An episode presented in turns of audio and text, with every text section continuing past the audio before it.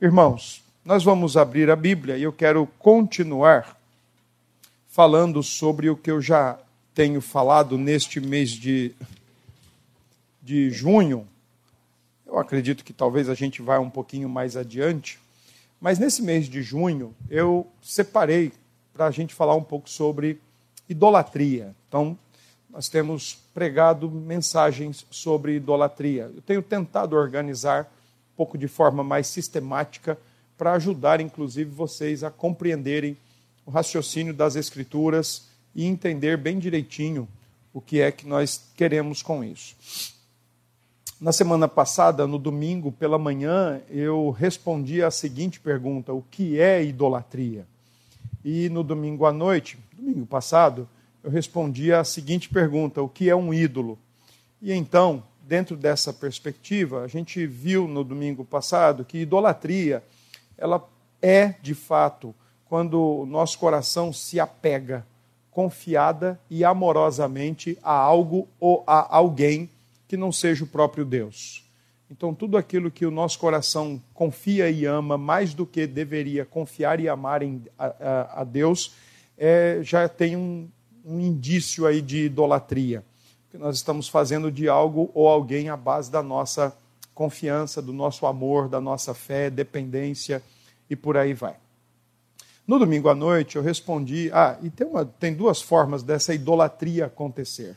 Ela pode acontecer aberta e explicitamente. Geralmente, quando ela acontece assim, ela acontece através de imagens, de estátuas, de calendário litúrgico, de coisas que estão fora de nós e que mais claramente, mais explicitamente tem essa conotação. Mas ela também, a idolatria, ela pode ser interna. Ela pode acontecer nos, nos, nos recônditos secretos da nossa alma, nos recônditos secretos do nosso coração. Mas ela está ali. E quando ela está ali, obrigatoriamente o problema nem é o que está fora da gente, mas é o que está dentro. A esse tipo de idolatria interno, a gente chama, ou aprendemos a chamar de idolatria interna e secreta. No domingo passado, à noite, eu falei sobre o que é um ídolo. E aí eu procurei mostrar para os irmãos que, basicamente, no Antigo Testamento e nas Escrituras, claro que também todas elas, a gente tem mais às vezes facilidade de ver um ídolo como um elemento religioso, um elemento da criação e sempre fora da gente. Mas as Escrituras trabalham também com uma categoria de idolatria interna, quando reporta-se aos desejos internos do nosso coração. Quando aponta para certos desejos, certas intenções internas, implícitas do nosso coração, que também são ídolos e também promovem idolatria de qualquer forma. A partir hoje eu quero trabalhar com os irmãos agora pela manhã é, quando começou a idolatria e à noite trabalhar a ideia de onde começa a idolatria. E aí eu já estou caminhando aqui nas minhas, nas minhas exposições, eu quero caminhar para um afunilamento de ideias bíblicas com os irmãos. Por que esse afunilamento? Porque eu estou partindo do pressuposto que aqui, de vocês todos que estão aqui, ninguém tem um altar dentro da sua casa. Ninguém tem imagem, estátua, etc, etc, etc. Eu acredito que não.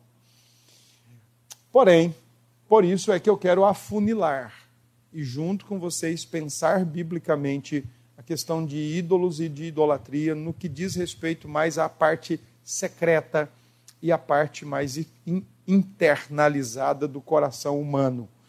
E é claro que qual é a diferença, por exemplo, quando uma, uma pessoa se prostra diante de uma imagem e julga encontrar ali paz, descanso, refúgio, qual é a diferença dessa pessoa para aquela outra pessoa que trabalhou o dia inteiro e que não teve tempo de acessar o seu aplicativo ou não teve tempo de acessar sua, o site do seu banco e ver suas movimentações, ver seus investimentos, mas ele chegou no final do dia na sua casa, ele conseguiu acessar o aplicativo e ele viu que ganhou alguns míseros reais e ele se descansou com isso.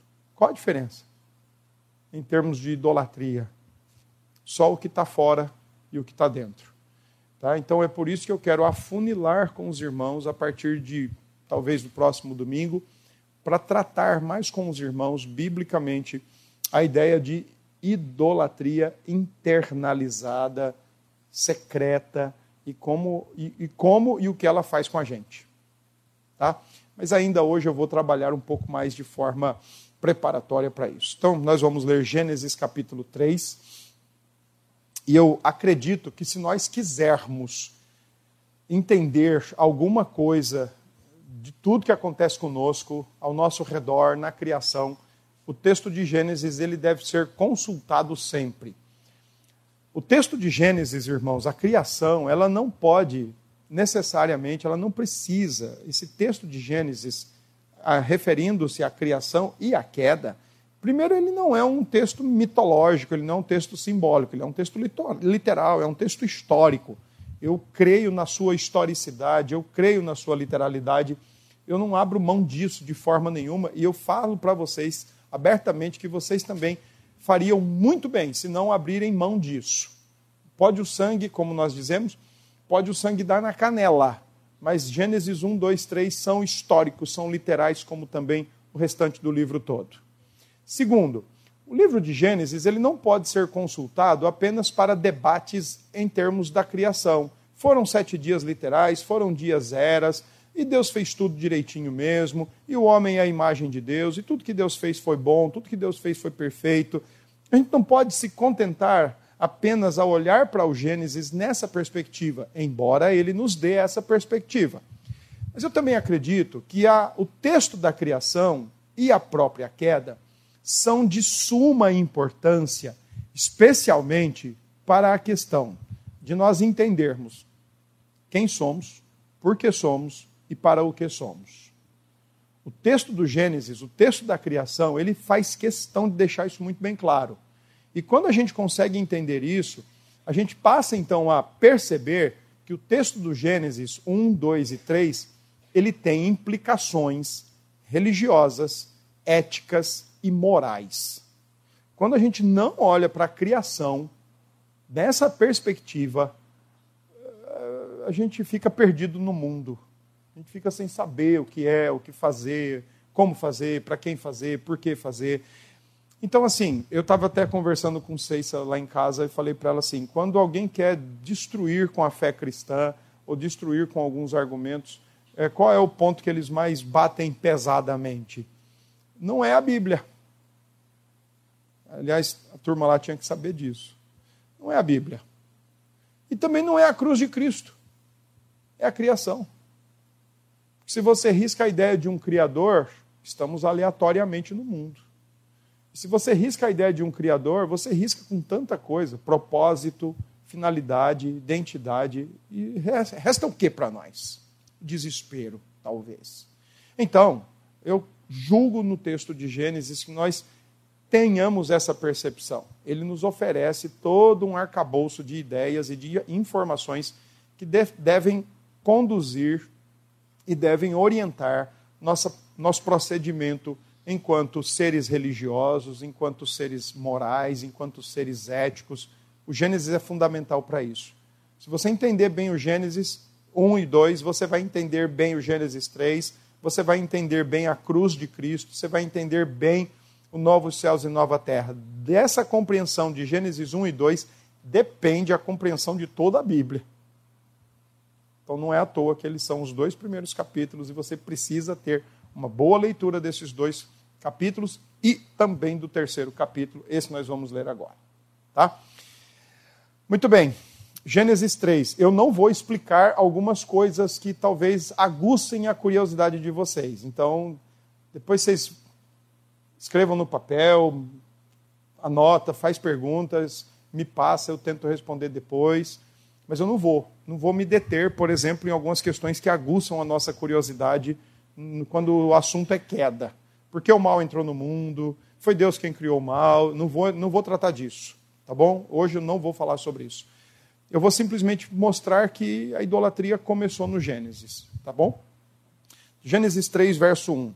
Mas a serpente, mais sagaz que todos os animais selváticos que o Senhor Deus tinha feito, disse à mulher: É assim que Deus disse: Não comereis de toda a árvore do jardim. Respondeu-lhe a mulher: Do fruto das árvores do jardim podemos comer, mas do fruto da árvore que está no meio do jardim, disse Deus: Dele não comereis, nem tocareis nele, para que não morrais. Então a serpente disse à mulher: É certo que não morrereis, porque Deus sabe que no dia em que dele comerdes, se vos abrirão os olhos, e como Deus sereis conhecedores do bem e do mal. Vendo a mulher que a árvore era boa para se comer, agradável aos olhos e árvore desejável para dar o entendimento, tomou-lhe do fruto e comeu, e deu também ao marido, e ele comeu. Amém. Até aqui. Então vamos orar.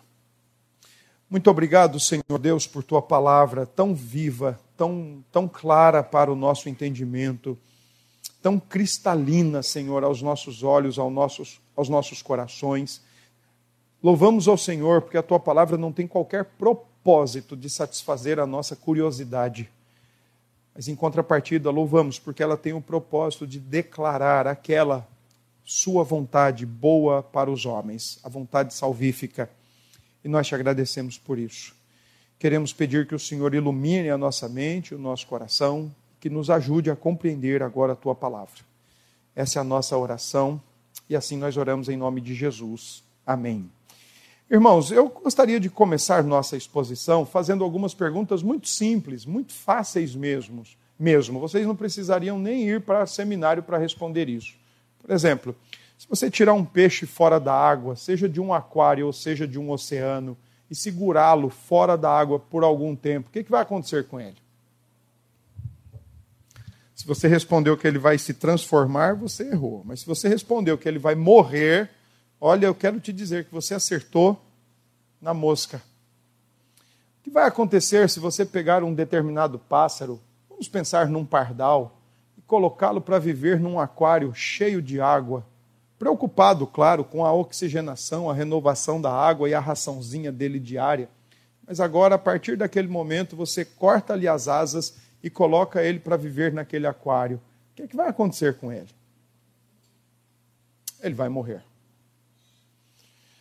Isso talvez aconteceria, e certamente acontece, com qualquer elemento da criação quando tirada do seu ambiente e colocado para viver num outro ambiente que não tenha sido determinado pelo Criador.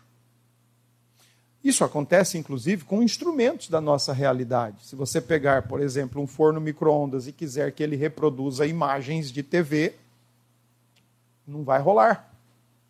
Ou o contrário, se você pegar uma TV e, de alguma forma, aquelas antigas de tubo, e abrir nela um buraco e colocar um frango ali dentro, esperando que ela asse conforme ela vai esquentando, não vai acontecer. Porque determinadas coisas, aliás, tudo no mundo tem o seu propósito, tem o seu objetivo, tem o seu enquadramento dentro da realidade. Então, agora, deixa eu fazer uma pergunta para vocês ou levá-los a pensar da seguinte forma: vamos imaginar que Deus, vamos imaginar não, vamos olhar para o texto bíblico e vamos ver no texto bíblico que Deus traz à existência toda a criação. Deus criou todas as coisas em sete dias, ele criou todas as coisas do nada, pela palavra do seu poder, ele fez tudo muito bom. É isso que o texto de Gênesis 1 e 2 nos ensina. E além disso, o texto de Gênesis 1 e também o 2 ensina que Deus fez o homem e a mulher à sua imagem e à sua semelhança. E Deus deu toda a criação, especialmente a terra, especialmente o planeta Terra, para o homem habitá-lo. No Gênesis 1 e 2, é claro, a gente não tem nenhuma menção de que o homem tentou sair da terra, tentou a lua ou tentou algum planeta naquela ocasião. Mas uma coisa é certa: a gente tem a compreensão bíblica de que Deus, além de dar toda a criação para o homem, tanto viver, habitar e reger ela, né, tomar conta dela, Deus colocou o homem para viver dentro de um espaço que, para este homem, o primeiro homem e a primeira mulher, seria extremamente deleitoso, seria extremamente é, agradável e feliz. E eu não estou pensando no Éden. Mas assim como Deus criou peixes para estar para estarem na água, e assim como Deus criou pássaros para estarem nos céus e outras coisas do mundo para estarem aonde elas exatamente estão, Deus criou o homem para viver, se deleitar, se alegrar, servir e ser feliz dentro da sua soberania. Então, assim como o oceano é para o peixe, a soberania de Deus é para nós. O habitat aonde a gente encontra tudo quanto a gente precisaria para ser feliz. E aí vem a pergunta: o que acontece quando um homem tenta viver fora da soberania de Deus? Ele morre. Gênesis 3 ele morre. Gênesis 3 é o, o texto que diz o seguinte: olha, realmente a soberania de Deus é boa, a criação é boa, mas a gente não quer viver mais aqui dentro, a gente quer mais. E quando eles quiseram mais, o texto diz que abriram-se os olhos, eles viram que estavam nus, desesperadamente precisaram se vestir, deram um jeitinho, que não daria para ser feito por muito tempo e de forma alguma, mas eles tentaram resolver aquilo que eles tinham dito para o Senhor: olha, não queremos mais viver dentro da sua soberania, queremos agora do nosso jeito. Isso é o que está no texto de Gênesis 3. Por que, que nós podemos afirmar isso? Que o homem, quando quis viver fora da soberania de Deus, fora desse controle, fora dessa presença, fora dessa autoridade de Deus, ele morreu. Porque nós fomos criados para viver e depender em Deus. Isso é programação divina em nós, não dá para fazer diferente disso. Nós fomos criados para esta finalidade. Vocês devem já estar muito cientes e muito familiarizados quando nós perguntamos a vocês qual é a principal finalidade do ser humano ou a principal finalidade do homem: glorificar a Deus e gozá-lo para sempre, se alegrar, desfrutar nele para sempre. Isso não tem como fazer fora da soberania de Deus. Primeiro, porque Deus não dá sua glória a ninguém. Segundo, porque ele sim é digno de toda a glória e de toda a adoração. A gente precisa lembrar, ou então afirmar, que a idolatria aconteceu no Éden. Ela surge no Éden ela não surgiu pós-Éden. Ela surgiu ainda no Éden, exatamente no Éden. Especialmente formulada, fomentada por um encontro daqueles ao pé de uma árvore. E árvore, além da Bíblia dizer que o jardim de Deus tinha diversas árvores, ela tem uma conotação de sabedoria. Mas eu falo sobre isso daqui a pouco. Gênesis 1, 26 e 27 ensinam quem é o homem e qual é a sua finalidade. O, o fato de homem ser criado imagem de Deus indica quem ele é, mas ao mesmo tempo indica qual é a sua finalidade. Indica que ele é a coroa da criação, indica que ele é o vice-gerente da criação, indica que ele é, dentro de toda a criação, o ser mais exaltado, aquele que mais se parece com Deus. Afinal de contas, ele carrega a imagem de Deus ele é a imagem de Deus, mas ele também tem uma finalidade, ele tem a finalidade de servir ao seu Deus, de amar o seu Deus, obedecer o seu Deus e fazer as coisas conforme o seu Deus quer, e não conforme ele quer. Então, quando nós paramos para pensar em imagem de Deus dentro do Gênesis e dentro da Escritura, Irmãos, significa que no próprio Gênesis nós temos duas grandes informações: identidade e finalidade. O Gênesis denota quem nós somos, e o Gênesis denota para quem ou para o que nós somos. O fato de sermos imagem de Deus diz: nós somos seres humanos, exaltados em relação a toda a criação, aqueles que mais se aproximam de quem Deus é. E a nossa finalidade é viver em comunhão e viver na presença de Deus, em tel-referência. Eu gosto de conversar com as pessoas e quando eu escuto das pessoas assim, olha, eu acho que a minha vida não está funcionando, eu já penso logo, a sua identidade ou a sua finalidade está comprometida. No, na maioria dos casos, as duas coisas estão comprometidas, tanto a identidade como a finalidade. E quando as coisas não estão funcionando, você pode ter certeza que as duas questões, finalidade, identidade e finalidade, não estão corretamente organizadas. Só a cruz de Cristo organiza ou reorganiza a nossa identidade. E só a cruz de Cristo reorganiza a nossa finalidade. A cruz estabelece para nós quem nós somos em Cristo. E a cruz nos diz para o que somos em Cristo. Então, fora a cruz, o que existe é confusão. Quem eu sou? Não sei. Para que eu existo? Também não sei e o homem vai tentando dentro dele, nele, por ele, para ele mesmo, encontrar sua identidade e sua finalidade. É, não é difícil você encontrar pessoas dizendo: Olha, eu estou sentindo que minhas coisas não, está certo, não estão certas, minha vida não está funcionando bem, eu não estou achando muito sentido, não estou gostando das coisas como estão. A identidade e a finalidade estão certamente comprometidas. Quando Deus diz em Gênesis 1, 26, 27, que Deus fará o homem à sua imagem e semelhança. Os termos estão usados juntos para indicar que o ser humano foi criado para refletir e para espelhar Deus na face da terra.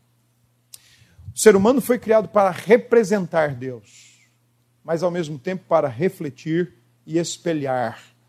Ah, Cachorros podem ser muito cuidadosos com seus filhotes, mas fazem isso por, mera, por mero instinto.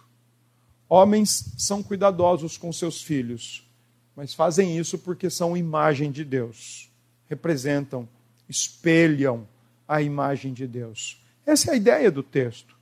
Porém, é no Gênesis, nesse contexto de homem, mulher, imagem de Deus, com identidade definida, com finalidade definida, que nasce a idolatria. E como foi que se deu isso?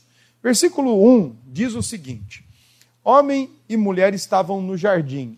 Não vou, como eu disse que eu não iria tratar de algumas coisas, então, por exemplo, eu não vou pensar com vocês aqui quanto tempo duraram intactos, né? Eu não vou pensar nisso. Por exemplo, eu não vou pensar com vocês hoje, estou fazendo isso propositadamente, para fazer vocês tanto acordarem, mas também ficarem matutando isso depois na cabeça.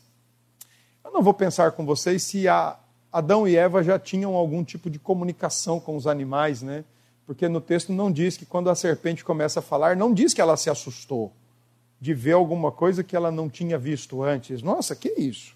Um bicho falando? O texto não fala que ela se assustou.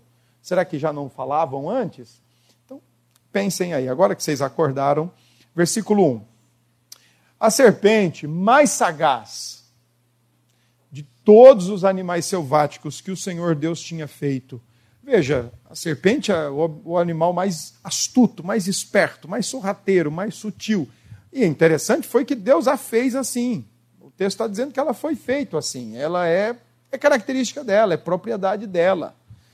Ser do jeito que é, e propriedade estabelecida por Deus. Agora, ser usada pelo tentador não era o propósito dela, embora ela acaba sendo usada. E o versículo 1 diz que ela disse à mulher: Bom, se uma das questões da imagem de Deus é destacar a superioridade do homem em relação a toda a criação, a gente pode entender que a serpente só falou porque, na verdade, ela estava sendo utilizada por alguém, ou, melhor ainda, possuída por alguém. Penso nisso e acredito nisso. Acredito, por exemplo, que o fato de uma serpente, um animal da criação, ser usada para colocar homem e mulher contra Deus, significa que alguém já estava contra Deus em alguma esfera. E essa esfera é angelical. Creio eu que quem está usando a serpente um dia tinha sido anjo de luz, mas agora já era um anjo caído. Agora já é um anjo caído, um ser celestial que estava no, na morada de Deus, na, na habitação de Deus, mas que agora está apinchado na terra, usando uma serpente para colocar homem e mulher, imagem de Deus, identidade e finalidade, contra o Criador, que diz qual é a sua identidade e a sua finalidade. E o apóstolo João, lá em Apocalipse, faz questão de identificar quem é o dragão, conhecido como Satanás. Ele diz: ele é a antiga serpente. Ele é aquele que é o adversário que apareceu lá no início de tudo e colocou a criação contra o Criador. Creio eu nisso. É ele quem está instrumentalizando o animal que é sagaz de todos os animais selváticos. Se ela tinha pernas, eu não sei, porque depois vai ser dito a ela que ela agora vai se rastejar. Não sei, tá bom? Mas é ela que está sendo instrumentalizada. E é ela quem dirige as palavras à, à mulher, quando diz assim: É assim que Deus disse. Vocês não, não comereis de toda árvore do jardim. Respondeu-lhe a mulher: Do fruto das árvores do jardim podemos comer, mas do fruto que está no meio do jardim, disse Deus: Dele não comereis, nem tocareis nele, para que não morrais. Eu não vou fazer isso, mas se você pegar essas palavras dos versículos 2 e 3 e depois você fizer uma comparação com o que está em Gênesis 2, 16 e 17, você vai ver que tanto a, própria serpente como a própria mulher já começam a distorcer a palavra de Deus. Primeiro, existe uma minimização dos privilégios, porque lá é dito: podemos comer, mas quando Deus disse, vocês podem comer livremente. Então a mulher, quando diz assim, olha, nós podemos comer. É, ela diz no finalzinho do versículo 10: das árvores nós podemos comer. A construção aqui está dando a seguinte ideia: é, de fato, Deus nos deu aí o privilégio de comer alguma coisa. Quando, na verdade, no Gênesis 2 e versículo 17, versículo 16, ele diz: De toda árvore do jardim vocês podem comer livremente. Então, a primeira alteração aqui da palavra é a mulher diminuindo né, os seus privilégios. É, Deus nos colocou nesse lugar aqui bonito, só que, olha, os privilégios estão meio que tolhidos. Segundo lugar, a mulher, ela também minimiza o, o castigo de Deus quando diz o seguinte, lá no finalzinho do versículo 3, ela diz assim: ó, dele não comereis, pois para que não morrais. E aí, quando ela coloca essa minimização do castigo, lá no versículo 17 é dito o seguinte, ó, certamente morrerás. Quando capítulo 2, verso 16, Deus proíbe de se alimentarem da árvore do conhecimento do bem e do mal, de maneira absoluta, Deus está dizendo: vocês vão morrer. Não tem como escapar, é inescapável. Não desobedeçam não toquem, não comam, melhor. Não comam, vocês vão morrer. Só que a mulher disse assim: se a gente comer, a gente vai morrer. Mais uma vez, ela está minimizando. Agora, não o privilégio, mas o castigo. É, talvez Deus nos dê umas chineladas. Enquanto Deus disse, certamente vocês vão morrer, ela está dizendo, é, talvez ele nos dê umas chineladazinhas. Só que aí tem uma terceira alteração da palavra, no versículo 3, quando na verdade Deus tinha dito: Não comerás dela. E a mulher, usando aí não uma hipérbole, mas um exagero já extremamente de alteração dos termos, ela diz assim: Nem tocareis nele. E Deus não tinha proibido o não tocar nele. Bom, se vocês quiserem entender como a mulher já mostrando suas intenções, não é difícil. Além disso, é bem possível que nós estejamos perante a primeira legalista da história da humanidade, a mulher. Quando ela diz: Olha, não pode nem olhar e não pode nem tocar, que dirá comer. E tudo isso, alteração da palavra. Agora, reparem bem que não são alterações da palavras promovidas pela serpente. É a mulher quem está alterando a palavra. E, e, e antes de é, antes de alguém, especialmente nas transmissões, achar que eu estou sendo misógino, machista, sei lá, essas porcarias todas, eu estou olhando para o texto, irmãos. Estou olhando para o texto. Se Moisés tivesse dito que foi o homem, foi o homem que fez. Mas como ele está dizendo que foi a mulher, foi a mulher quem fez. E isso não denota nenhuma inferioridade nela, isso não denota nenhum prejuízo nela. Aliás, ela só fez isso porque ela foi mal amparada mal cuidada pelo marido. Que devia estar ali, ó, peraí, não foi bem assim que Deus disse. Epa, eu acho que você está exagerando. Eu acho que você está minimizando. E ele estava do lado dela. Então ele podia ter intervido. A queda dos homens foi a queda dos homens.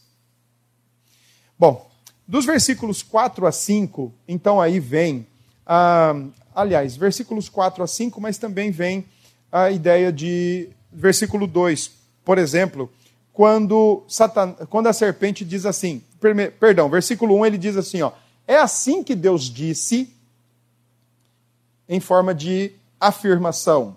Primeiro, essa expressão que Satanás usa é assim que Deus disse. Em seguida, não comereis de toda a árvore do jardim. A maneira como Satanás coloca é assim que Deus disse, ele está dizendo assim: ó, é, eu, eu, esse Deus deve ser odiado. Porque como ele coloca limites para nós?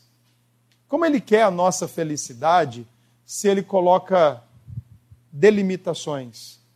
Como ele coloca a gente para morar no paraíso, tudo muito bom, tudo muito bonito, tudo muito gostoso, mas aí agora ele vem e nos restringe. Como é que ele pode fazer isso conosco? Segunda questão é quando Satanás, essa mesma expressão do verso 1, não comereis de toda a árvore do jardim, quando Satanás reformula essa expressão, quando na verdade ela tinha sido um, uma ordem direta e não uma pergunta. Quando Satanás faz isso, ele está induzindo o diálogo catastrófico.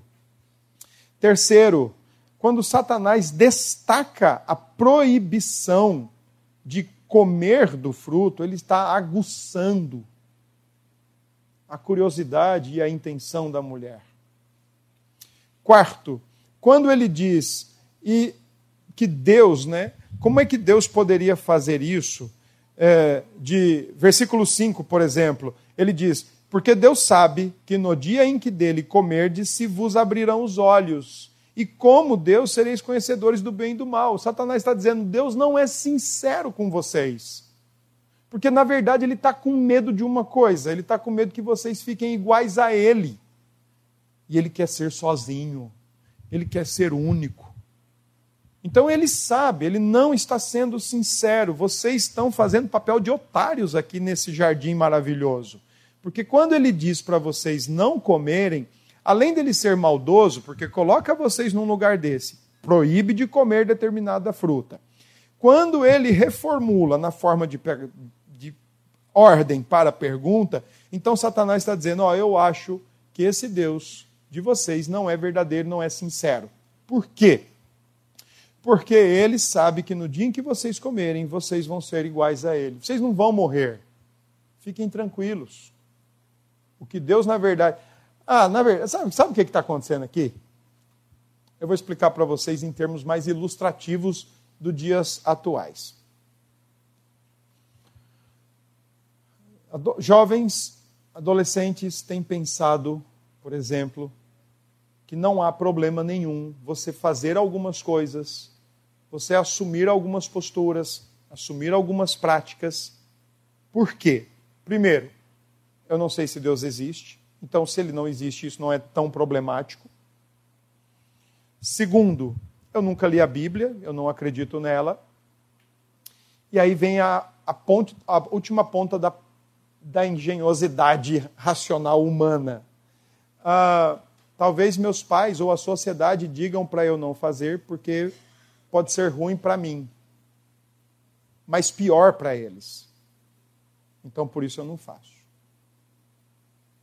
Onde é que está se riscando? Criação. Então o que Satanás está dizendo aqui para os seus ouvintes, Eva e o seu esposo Adão, fiquem tranquilos, vocês não vão morrer. Versículo 4.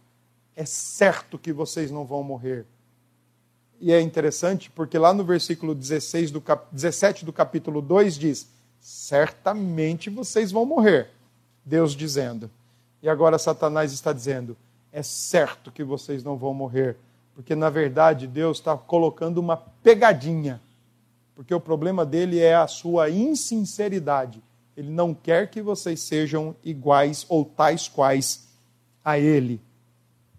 Percebam que o diálogo, então, registrado por Moisés, dos versículos 1 a 5, é um diálogo onde a própria mulher já mostra uma alteração da sua compreensão da palavra de Deus, ela já está convivendo com determinado tipo de intenção e desejo no seu coração, mas ao mesmo tempo ela encontra um tentador que consegue juntar ou distorcer as palavras de Deus lançando o seu ódio contra Deus, reformulando, distorcendo a palavra de Deus e jogando dúvidas quanto à verdade e à insinceridade de Deus. E claro, quando ele diz: "Vocês não vão morrer", é certo que vocês não vão morrer.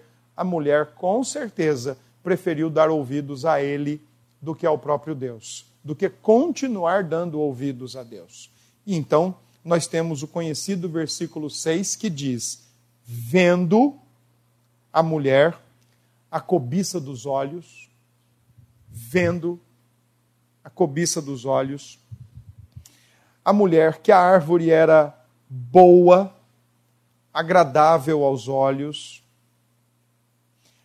a, a concupiscência do mundo e desejável para dar entendimento à soberba da vida. Tomou-lhe do fruto e comeu, e deu também ao marido. Eu gosto demais da Jerusalém, está com ela aí, né? A Bíblia de Jerusalém diz: estava ali com ela. Moisés faz questão de denunciar Moisés. Ele estava lá com ela. O diálogo rolando, o bate-papo infernal rolando, o cara vendo que a coisa toda vai entrar em catástrofe e ele não fez nada. Pensa num caba bom. Ainda bem que só foi Adão. Ele não defendeu a sua esposa, ele não protegeu a sua esposa e, consequentemente, toda a criação. Aliás, a gente poderia até expandir o assunto. Quando foi necessário ele guardar o jardim, inclusive contra a intromissão da serpente ou daquele que estava nela, ele falhou. E aí então o texto diz que ela viu que era boa, era agradável, desejável e ela caiu. O primeiro casal, homem e mulher, fizeram o que realmente ou exatamente Deus não queria que fosse feito. Tornar-se igual a Deus? Não, porque isso é impossível. Mas o que é que ele não queria que fosse feito? Caírem e se apincharem na criação toda. Ou o que, ele, o que Deus não queria que fosse feito? Que eles tentassem viver fora da soberania de Deus. Por si sós. Por si, de si, para si. Interessante. E aí, se você quiser pensar agora dessa forma, a gente pode pensar. Adão estava no santuário de Deus para refletir a imagem de Deus, a imagem do Criador, e a partir de tudo quanto Adão fizesse, espelhar a imagem de Deus como aquele que seria o vice-gerente de toda a criação. É nesse lugar que ele está. Porém, agora, quando o primeiro casal peca, automaticamente eles deixam de refletir a glória e a, e a representação da imagem de Deus. Deixam de reverenciar a Deus para reverenciarem a serpente? Não. Mas para reverenciarem a si mesmos. A egolatria humana e a zombaria divina estão presentes no capítulo 3, verso 5. Por quê? Porque no verso 5 você tem o ego humano inchando. Quando diz assim: Olha, Deus sabe que no dia que vocês comerem, os olhos de vocês vão se abrir e vocês serão conhecedores do bem e do mal. Nós vamos ser como Deus. E aí, no capítulo 3, verso 22 e 23, Deus dá uma tiradinha de onda com os homens caídos e diz assim: Eis que o homem se tornou como um de nós. Eis que o homem se tornou como um de nós. Sim, o Criador está rindo da sua criatura, que tentou viver por si só, mas não quis mais viver dentro da sua soberania, dentro dos seus cuidados, dentro da sua dependência. Então o Senhor Deus toma uma atitude acertada. O homem se tornou como um de nós, conhecedor do bem e do mal, mas não divino. Agora o homem sabe, de prática, não mais aquilo que estava instintivamente, ou melhor dizendo, aquilo que estava programado no seu coração, como ser a imagem de Deus, que sabe o que é certo e o que é errado, e que tem totais condições de tomar decisões acertadas e também prevenir ou inibir o erro, ou proibir o erro. Aliás, deixe-me colocar uma questão para vocês. Por que, que o texto faz questão de mostrar árvores? Porque é bem provável que Moisés esteja levando em consideração aquilo que acontecia nas nações anteriores, nas nações antigas, circunvizinhas, inclusive ao próprio Israel, que ainda está saindo do Egito. O que acontecia era que as nações vizinhas tinham a prática de que quando uma audiência ou uma decisão que demandasse discussão, reflexão, uma decisão que demandasse um alto poder de, de, de pensar o certo e o errado, eram sempre feitos em pés de árvores. Então, a, a própria árvore em si, nas nações vizinhas, elas tinham essa conotação de um local onde deveria se dirigir até ela, se reunir, pensar e tomar uma decisão. Por exemplo, se você ler o livro de Juízes, capítulo uh, é, 4, você vai encontrar lá no versículo 5, capítulo 5, é o, é o 4 é ou 5, fala, é o capítulo 4 que fala de Débora, que ela está lá como profetisa e as pessoas subiam até ela para consultá-la, para ter uma resposta dela, e ela está onde? Sentada debaixo de uma árvore.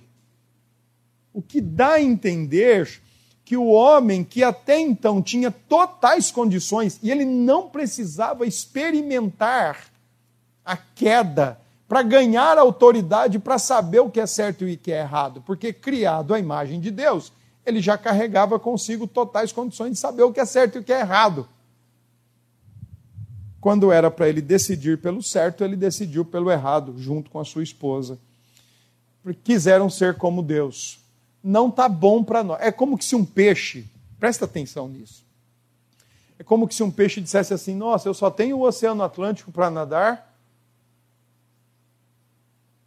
Ou uma ave dissesse: Nossa, eu só tenho esse céu para voar. Não, eu quero mais um pouquinho. Então, quando o homem e mulher pecaram, eles disseram: Nossa, só a soberania de Deus, por que ser criatura se eu posso ser como Deus? Por que ser teísta? Alguém que se devota a Deus, quando eu posso ser egoísta, Deus de mim mesmo, sobretudo. E o que é idolatria? Se não, entre tantas coisas, uma das principais evidências do nosso egoísmo que é tão ególatra. Quando a gente quer as coisas, quando a gente quer as pessoas, ah, na verdade, a gente está querendo os nossos ídolos funcionais. Eu aprendi isso com um pastor e professor que tive. Quando a gente quer as coisas ou quer as pessoas, isso para nós é uma idolatria funcional, ele é uma, uma, um mero fantoche. Porque, na verdade, a gente já elencou algumas necessidades que nós temos. Nós queremos ser aceitos, nós queremos ter segurança, queremos ter felicidade, nós queremos ter prazer, nós queremos ter satisfação, nós queremos ter um monte de coisa. E aí sim, esse é o nível dos desejos. Mas na raiz de tudo está o quê? Gigantemente falando, o eu.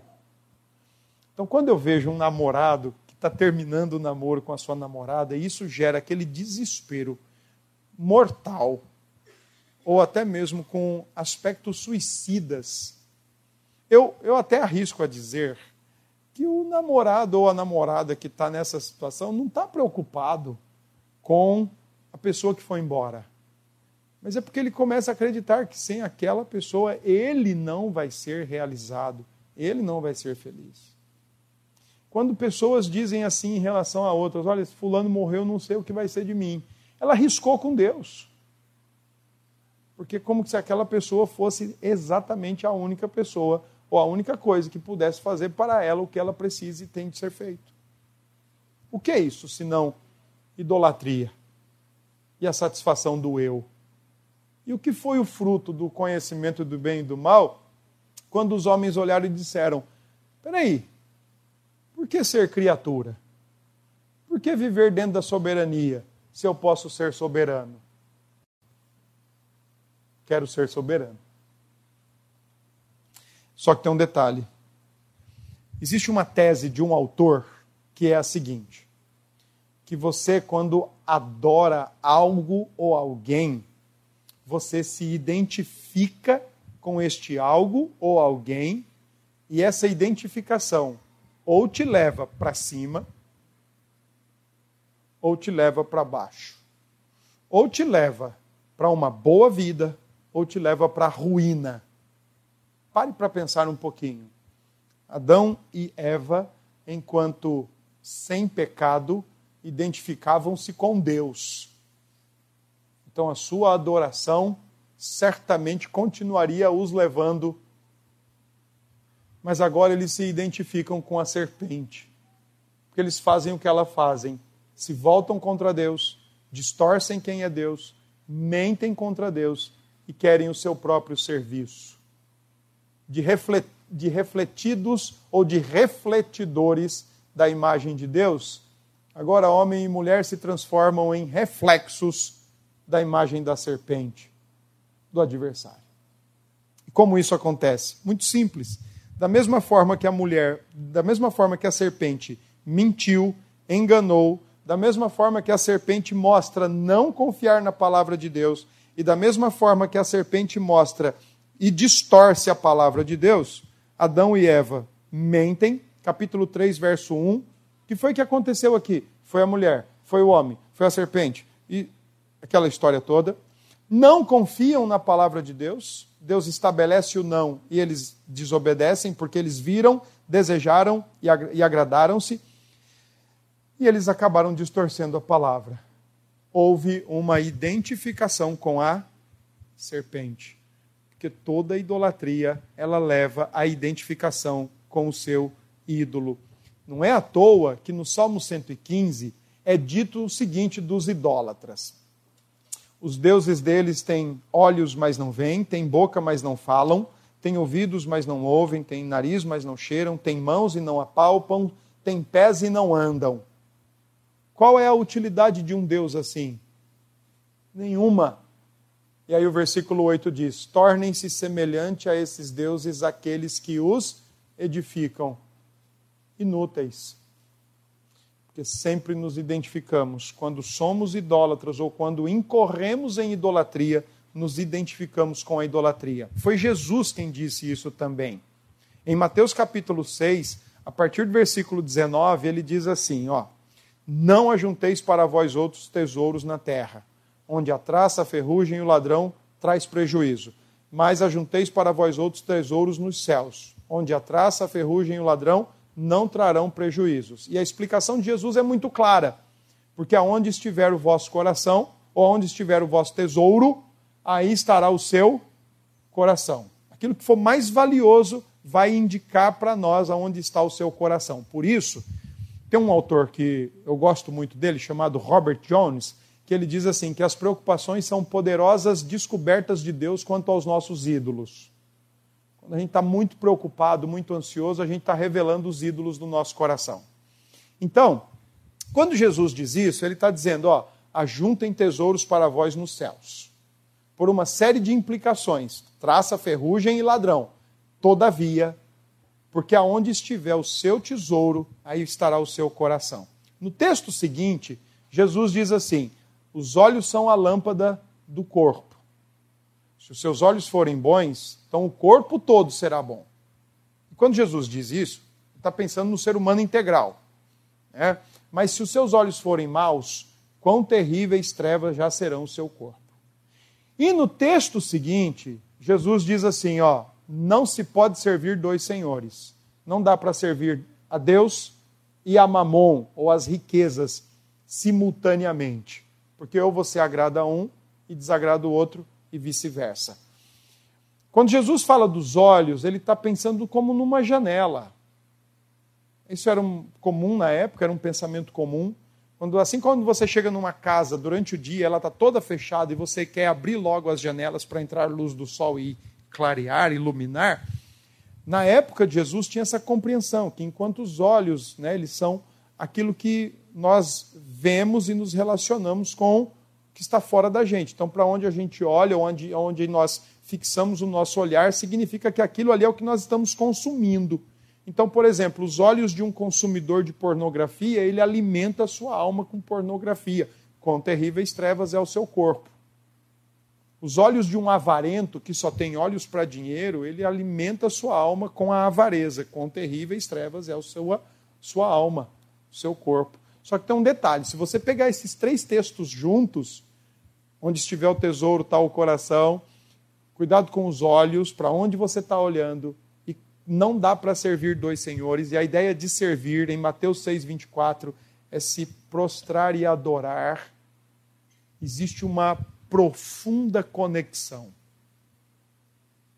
Aquilo para o que nós olhamos e achamos que é nosso tesouro, e aquilo que nos leva a prostrar diante da, daquela situação, pessoa ou objeto ou coisas, no, no intuito inclusive de achar, de confiar e amar o que deveria ser dado a Deus, nós damos a alguém ou algo, está totalmente conectado ao nosso coração. Então, a maneira como a gente olha para a vida e julga ser importante, necessário, imprescindível para satisfação, prazer, alegria, e por aí vai, é porque eu estou disposto a pecar por não ter, pecar para ter, é o meu Senhor, eu preciso disso, porque o meu coração está comprometido com isso. Identificação. O idólatra se identifica com o seu objeto. Ele só tem olhos para aquilo, ele se ajoelha perante aquilo, porque o seu coração está apegado em confiança e em amor àquilo. Foi o que aconteceu no Éden. A identificação dos homens com a serpente. Foi lá que começou. Aliás, existe uma perspectiva que eu adoro demais, que é o texto de Ezequiel 28, quando Ezequiel, o profeta, prega ou pronuncia uma profecia contra o rei de Tiro, o rei que tinha se ensoberbecido demais. Eu, eu não acredito que seja uma profecia tentando explicar o porquê que Satanás caiu do céu, que era um anjo de luz e caiu do céu. Eu não acredito nisso. Eu sou mais de pensar que Ezequiel 28, e eu queria que você abrisse lá.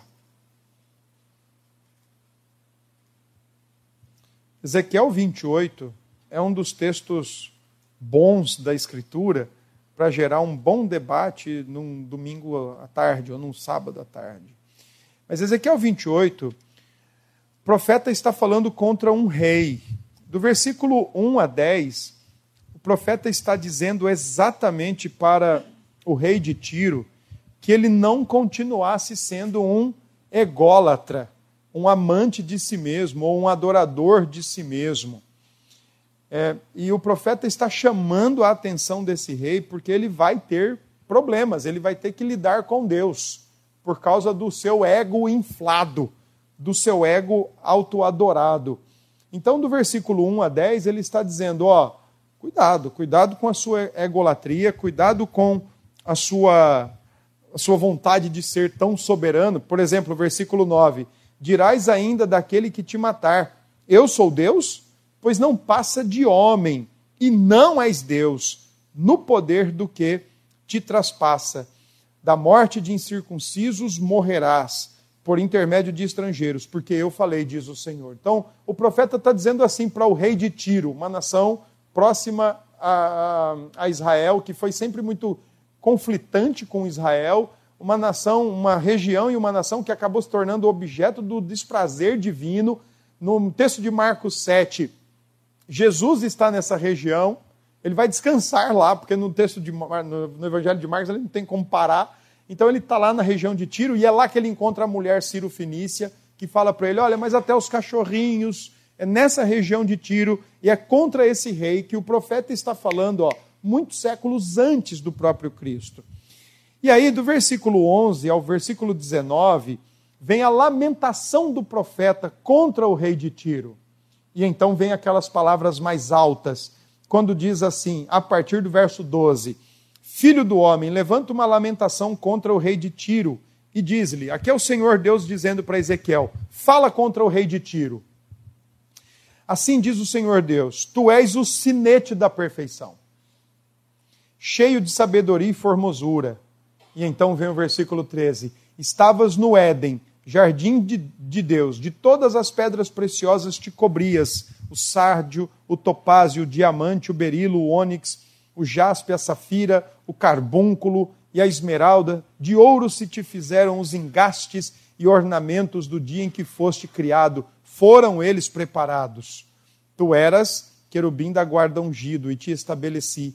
Permanecias no monte santo de Deus, no brilho das pedras andavas. Perfeito eras nos teus caminhos, desde o dia em que foste criado, até que se achou iniquidade em ti, na multiplicação do teu comércio, se encheu o teu interior de violência e pecaste, pelo que te lançarei profanado fora do monte de Deus. Versículo 17: Elevou-se o teu coração por causa da tua formosura, corrompeste a tua sabedoria por causa do teu resplendor. Lancei-te por terra diante dos reis e pus para que te contemplem. Versículo 19: Todos os que te conhecem entre os povos estão espantados de ti. Vens a ser objetos de espanto e jamais subsistirá. A grande questão é: para quem Ezequiel está olhando? Descrevendo com palavras tão altas, sinete da perfeição, coberto de pedras preciosas, com ouro e tudo mais. Para quem é que Ezequiel está falando e dizendo para Tiro, Tiro, para o rei de Tiro, meu filho, baixa a tua bolinha, baixa, pega um alfinete, fura aí o teu ego, você não é absolutamente nada. Olha, seja menos, né? seja menos. Né? Para quem é que Ezequiel está falando isso? Para o rei de Tiro. Por que, que ele está falando isso? Porque alguém antes dele fez exatamente o que ele está fazendo. E quando alguém fez exatamente o que o rei de Tiro está fazendo, foi feito lá no Éden. E Deus não poupou aquele que estava no Éden e fez o que fez. E, e o rei de Tiro? Quem é esse na fila do pão para não receber a devida retribuição por sua egolatria? A devida retribuição. Ezequiel está olhando para o evento Adão, quando subiu no coração de Adão o desejo de ser como Deus e não mais cumprir com a identidade e a fidelidade de Deus, a finalidade que Deus tinha estabelecido para ele. A partir de Ezequiel, o feito de Adão é egolatria e idolatria. Ele é o seu próprio Criador, ele é o seu próprio Redentor, ele é o seu próprio sustentador. Então, Ezequiel está dizendo: Você acha que com você não vai acontecer nada? Aconteceu com Adão. quem dirá com você. Por que, que eu quis trazer esse texto aos irmãos? Porque, embora lá no texto de Gênesis 3, talvez o leitor mais atento falou assim: peraí, mas eu não estou vendo a palavra idolatria. Ezequiel lança luz no texto de Gênesis e todos os elementos do texto de uma idolatria estão presentes no texto de Gênesis. Você rejeita a Deus, você se em si mesma e todas as coisas agora são usadas para o seu louvor, para a sua glória, para o seu prazer. Tudo isso está no texto de Gênesis. O que, que a idolatria trouxe para Adão? Perdeu a sua integridade, tornou-se mal, perdeu a sua comunhão íntima com Deus, perdeu a sua comunhão íntegra com a mulher, perdeu o Éden, perdeu a finalidade original, perdeu a liberdade, perdeu a vida. Se você for honesto com a Escritura e conseguir transportá-la para nós hoje, aquilo que as pessoas chamam de vício, de dependência ou de codependência, se você tratar essas questões como ídolo ou idolatria, você vai ver o tanto de coisa que as pessoas perdem. Perdem tempo, perdem dinheiro, perdem saúde, perdem amigos, perdem trabalho, perdem família, perdem a finalidade, perdem a identidade, perdem o foco de quem é Deus e de quem nós somos perante Deus. Homens gastam dinheiro demais porque querem, homens no sentido geral. Idolatria não pode trazer qualquer benefício, só traz perda, em todos os sentidos. Que Deus abençoe, irmãos.